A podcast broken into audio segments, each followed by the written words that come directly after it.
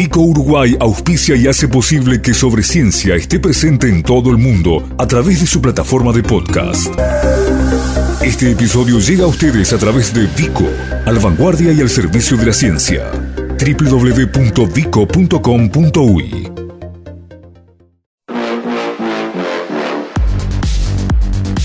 Capitales de la Ciencia. Ciclo especial de Pedesiva y sobre ciencia para conocer a los investigadores que producen conocimiento en todo el territorio.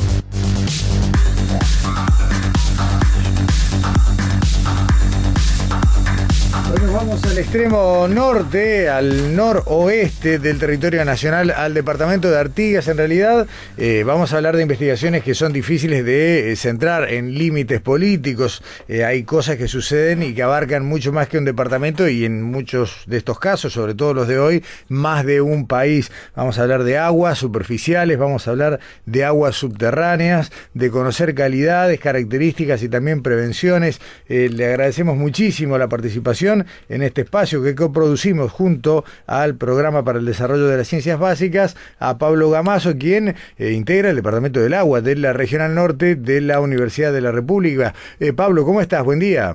Buen día, un saludo para ustedes y toda la audiencia. Muchas gracias, eh, Pablo, por estos minutos en una mañana que sabemos está bastante ajetreada. Pablo, ¿por dónde empezamos? ¿Por arriba o por abajo? Bueno, empezamos este, por arriba, empezamos por arriba.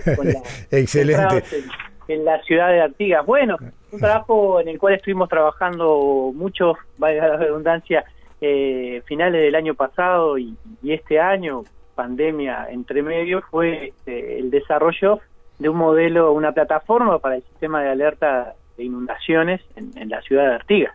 este, es un proyecto que este, eh, a iniciativa del SINAE, eh, para mejorar un poco, digamos, la, respuesta que ya había, si bien ya existían este, eh, modelos que estaban funcionando, eh, tenían algunos, algunos detalles, no estaban integrando la mayoría de datos que se generan en la zona, datos de lluvia, este, y bueno, entonces este, salió una, una oportunidad para hacer un proyecto junto a la Fundación del TARES, que es, está en los Países Bajos, son mm, los desarrolladores, digamos, de la plataforma, que básicamente lo que hacen es asimilar, esta plataforma asimila los datos de lluvia que se generan tanto en nuestro territorio como en el territorio brasilero, y bueno, a partir de esos datos de lluvia, eh, lo que se hace, se alimentan modelos matemáticos que eh, predicen, simulan cómo va a ser el comportamiento de esa agua, Correcto. qué, parte queda en el suelo y qué parte termina yendo hacia, hacia los ríos y finalmente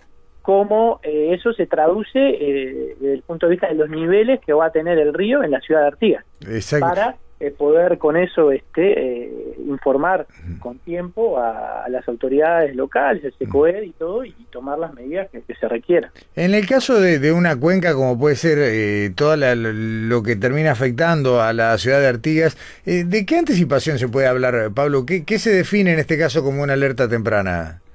Y nosotros, eh, eh, en los pronósticos de lluvia eh, que se están asimilando para eso, tienen, tienen un horizonte de 15 días, pero bueno, ya el, común de la, de la gente ya sabe, ¿no? Que el pronóstico del tiempo a veces falla, uno no puede no puede esperar saber ahora cómo va a ser la lluvia la semana que viene, a veces los pronósticos le erran este, a los pocos días. Eh, eh, pero nosotros sí, el, sistema lo que asimila son, son pronósticos que, que se generan a partir de modelos de, circulación este, global de la, de la atmósfera y dan, dan unas, unas predicciones, dan varias predicciones en Uruguay y, y se toma esa lluvia y es un pronóstico que va que va cambiando, ¿no? Todo cada cada este son, no me acuerdo cada seis horas se va actualizando eso que estamos teniendo eh, cada seis horas cómo va a ser el, escenario para mañana, para pasado, y en base a eso los modelos van funcionando y van diciendo cuáles van a ser eh, los niveles.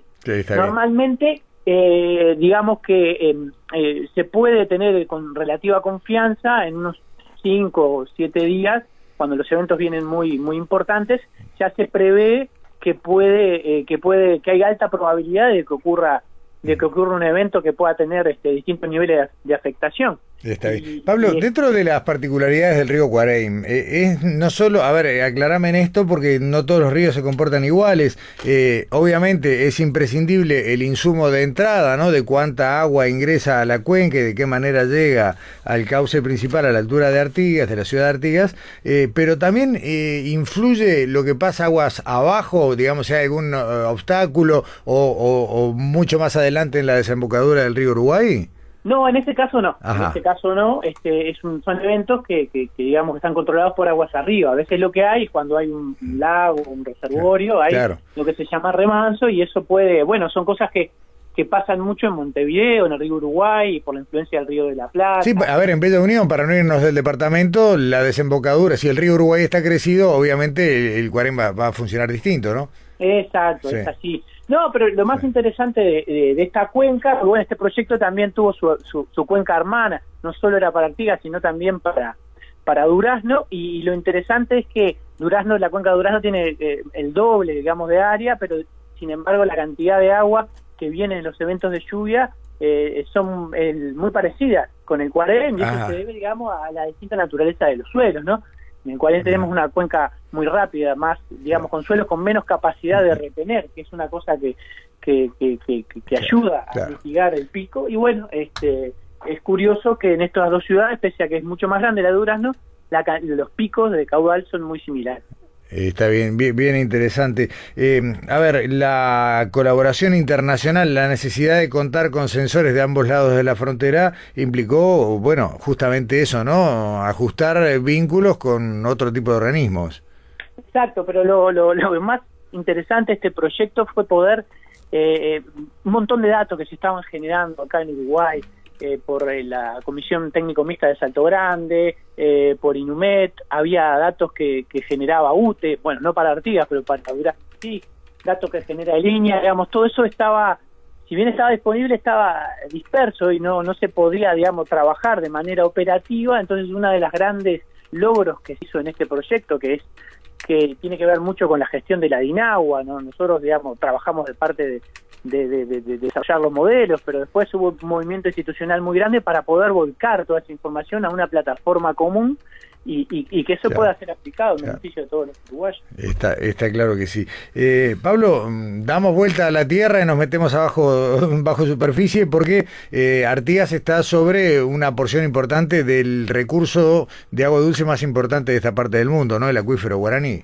Exacto, sí, sí, en Artigas este, hay una particularidad muy grande que es que, que, están, digamos, está el acuífero guaraní como, como, con ventanas, ¿no? Está aflorando todo en la parte de Tacuarembó y Rivera y, y, en esa parte este, se encuentra, digamos, medio como que ya en transición, pasando de la parte de, libre a, a, confinado, que es como lo tenemos después.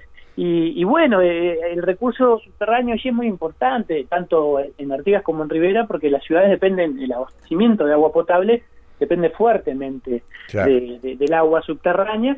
Y bueno, allí, digamos, nosotros en lo que hemos avanzado eh, bastante es en, la aplicación de, digamos, de, técnicas este, geofísicas, que son eh, el estudio de cómo es la composición, digamos, del subsuelo, a qué profundidades se encuentra el, el acuífero cuando, eh, cuando está cubierto por, por, por los basaltos.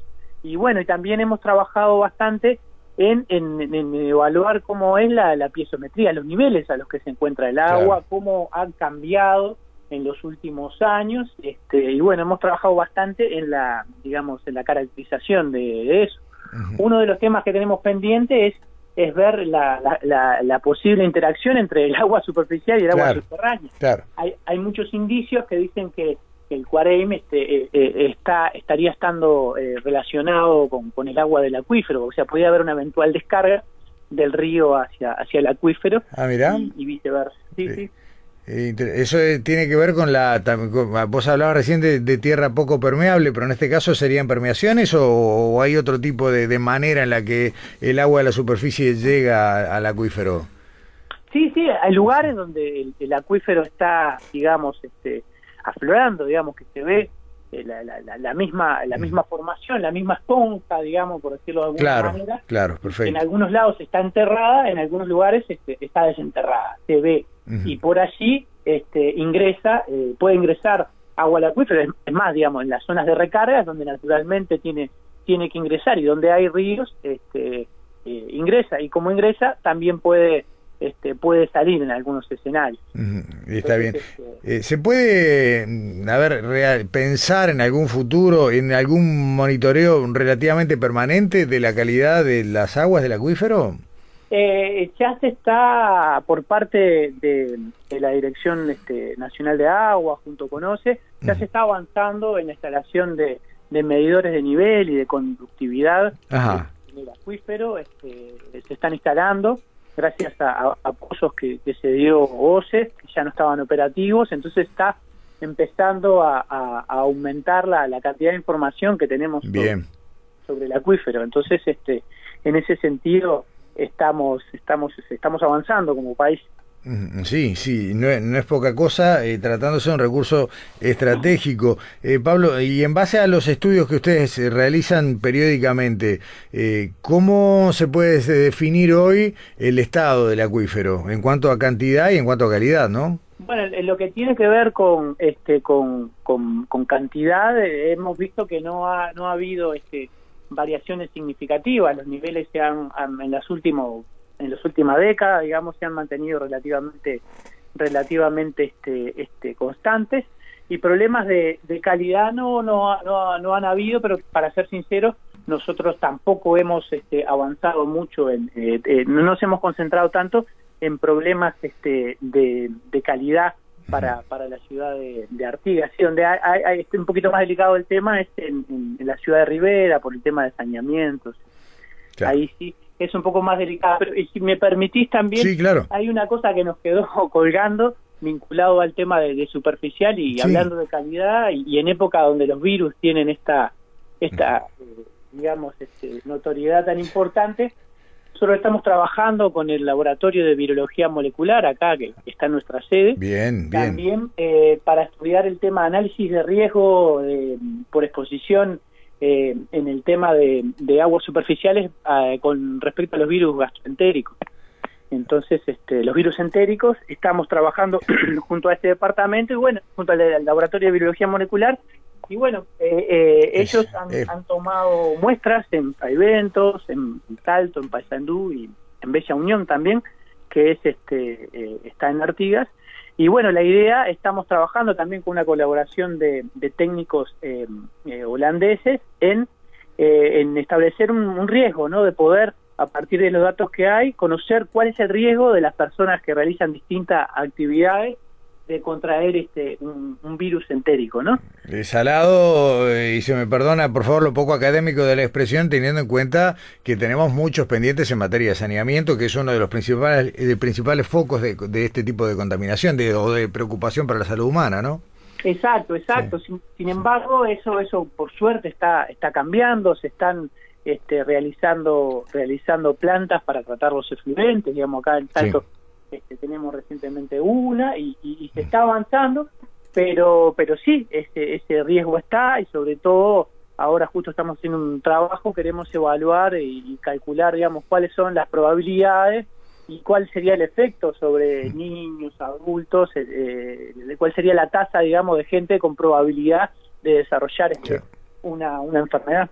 Está bien. Eh, Pablo, la dejamos por acá por una cuestión de horario. En realidad podríamos hablar un rato más. Además, nos circunscribimos básicamente a Artigas, pero ustedes con la, con, con, la base, con la sede en Salto, tienen una cobertura muy fuerte de una buena parte de todo el litoral, del norte y, del litoral fluvial de Uruguay. Así que, bueno, eh, cualquier oportunidad será buena para retomar el contacto. Bueno, muchísimas gracias este, por darnos este espacio mm, para compartir lo que estamos haciendo y bueno, estamos en contacto. Como siempre, Pablo Gamazo, muchas gracias. Adiós. Nuestras vías de contacto.